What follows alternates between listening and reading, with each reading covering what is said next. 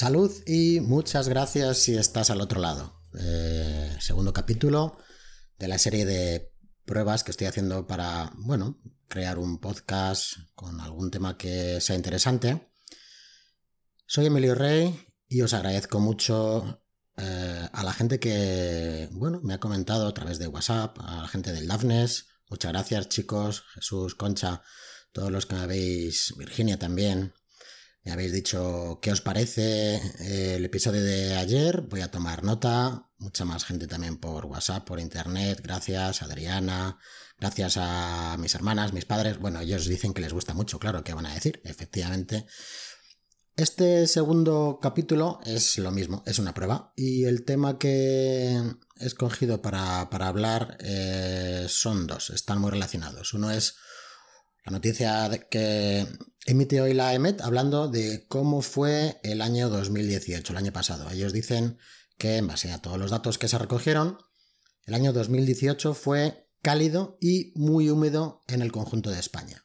Cálido quiere decir que se superó en 0,4 grados centígrados, en cuatro décimas de grado, el valor promedio anual. Es decir, el noveno más cálido en lo que llevamos de siglo XXI llevamos 19 años del siglo XXI, pues es el noveno más cálido y el décimo segundo desde que se comenzó la serie allá por 1965, un gran año, por cierto. Así que así fue el año pasado. Mm, baja un poco con respecto a los últimos años en los cuales había producido eh, mucho calor, habían sido muy muy cálidos y este lo es algo menos, por encima de la media, ya os digo, de este mm, de este periodo de referencia, de 1981 a 2010, y esta serie que empieza en 1965, pero aún así más cálido de lo normal. Y lo que fue es mucho más lluvioso, muy húmedo en el conjunto de toda España, evidentemente con diferentes regiones, en donde en algunas llovió más, en otras llovió menos, pero mm, llovió en general en el conjunto de España un 25% más de lluvia. Todos recordamos el otoño que tuvimos en España que fue realmente pues muy muy lluvioso en zonas del este peninsular, sobre todo porque hubo bueno, episodios de precipitaciones muy muy intensas en la parte de Baleares, en la vertiente mediterránea y todo esto hizo que la media subiera mucho.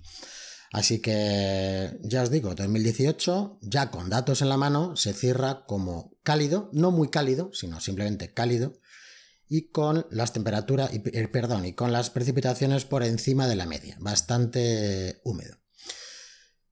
Bueno, eh, realmente estamos viviendo días de bastante frío, frío muy seco, una masa de aire polar, aunque realmente el origen es polar, ha recorrido mucho, mucho camino pasando por el centro de Europa y se ha resecado mucho. Y si seguís Twitter o estáis viendo pues informativos, mm, hay un pequeño debate que seguramente a lo mejor a ti ni te interesa, pero a mí como aficionado a la meteorología sí que me interesa mucho sobre si estamos ante una ola de frío o no lo estamos. Tendrás tu opinión, Pensarás que esto simplemente es invierno y ya está. Es más, no hay nieve en las montañas, quizá un invierno muy suave, pero parece ser que el tiempo siempre es noticia, lo cual a mí me encanta, que siempre sea noticia. Eh, y ahora pues parece que estamos hablando de que si hay una ola o no hay una ola de frío. La EMET, la Agencia Española de Meteorología, Error, Emilio. No es española, es estatal. Venga, hasta luego. Eh, define lo que es una ola de frío. Es una definición bastante técnica y que realmente, bueno, la podéis encontrar por ahí. Pero yo creo que habría que aplicar un poco el sentido común. Eh, estamos viendo imágenes en Centro Europa donde hasta el ejército ha tenido que salir a la calle a ayudar a la gente porque realmente hay avalanchas, hay muchísima cantidad de nieve, muchísimo frío, algo que no es normal. Yo sí que considero que eso es una ola de frío y no que un eh, río pequeño, un pantano o que algún charco se congele o que las temperaturas lleguen a 4 eh, bajo cero como hemos llegado por ejemplo en el centro de Madrid, en algunas zonas, no en todas. ¿eh? la, la mínima hoy en Madrid ha sido de 4,6 grados bajo cero en la ciudad universitaria algo que tampoco es para nada ningún tipo de récord ni nada parecido. Y además este será el peor día. mañana empiezan a subir un poquito, seguirá haciendo frío, evidentemente, pero yo no considero que esto sea una ola de frío, ni, ni como la define la, la EMET, ni lo que se puede percibir. Pero sí que parece ser que es algo que vende. Y como vende, pues eh, hay que hablar de ella y en radios, televisiones, pues se habla de la ola de frío. Y bueno, ese punto catastrofista es alarmista, algo que no...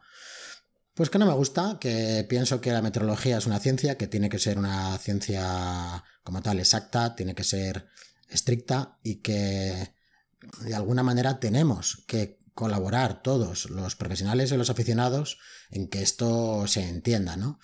Yo hace ya unos años, en febrero del 2012, eh, fijaos, hace ya casi siete años, en el blog que tenía en 20 minutos, pues bueno, hablaba de lo que yo consideraba personalmente, una opinión personal, nada oficial, lo que considero una ola de frío, lo que a mí me hace pensar que sí que estamos ante un, un verdadero eh, bueno, episodio de frío, de ola de frío.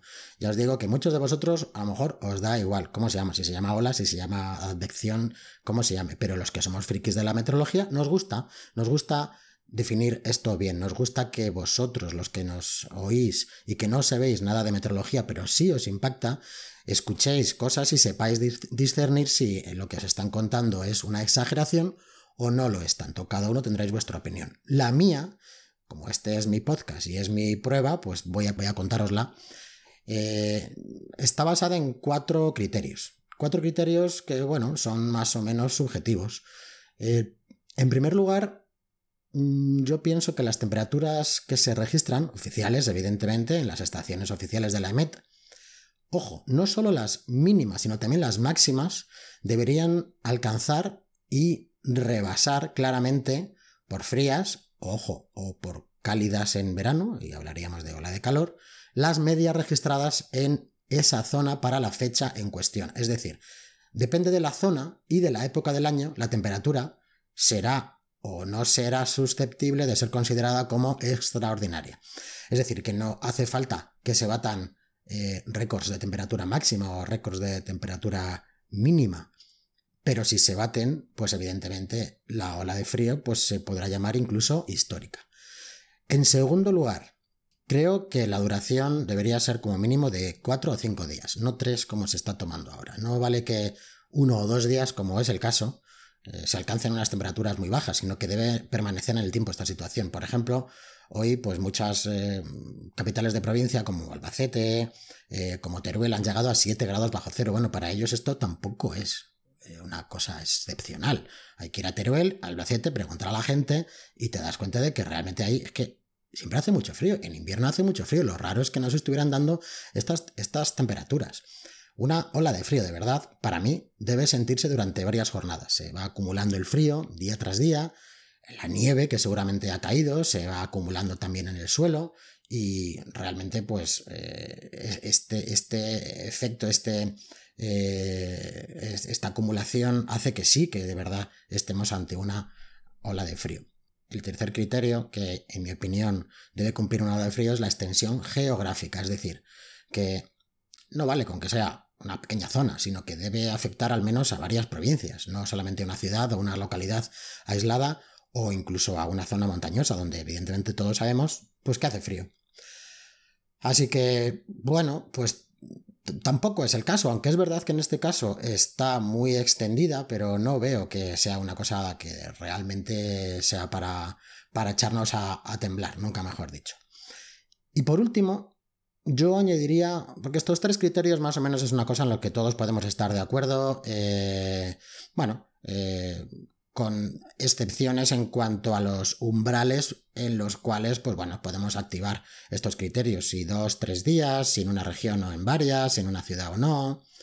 Pero este último criterio nunca lo, lo veo reflejado y es que, en mi opinión, si nos encontramos con una ola de frío hecha y derecha, notaremos sus efectos y sus consecuencias y, y serán desgraciadamente noticia los fallecimientos de personas vulnerables. Eh, por ejemplo, en Europa hay casi ya una veintena de fallecidos por, por la ola de frío que está azotando esa zona. Aquí en España, por supuesto que sí, hay gente que lo pasa muy mal, la gente que no tiene techo, que está en la calle, pero realmente es algo que pasa todos los años, todos los años, y que es una situación lamentable, pero que no es una situación extraordinaria. Por eso, bueno, mm, este último criterio para mí es importante. Así que bueno, ahí queda mi opinión. Veo que yo ya más de 10 minutos, tampoco quiero hacer de estas pruebas muy largas, pero bueno, me pongo a hablar de... me pongo a hablar del tiempo y se me pasa el tiempo.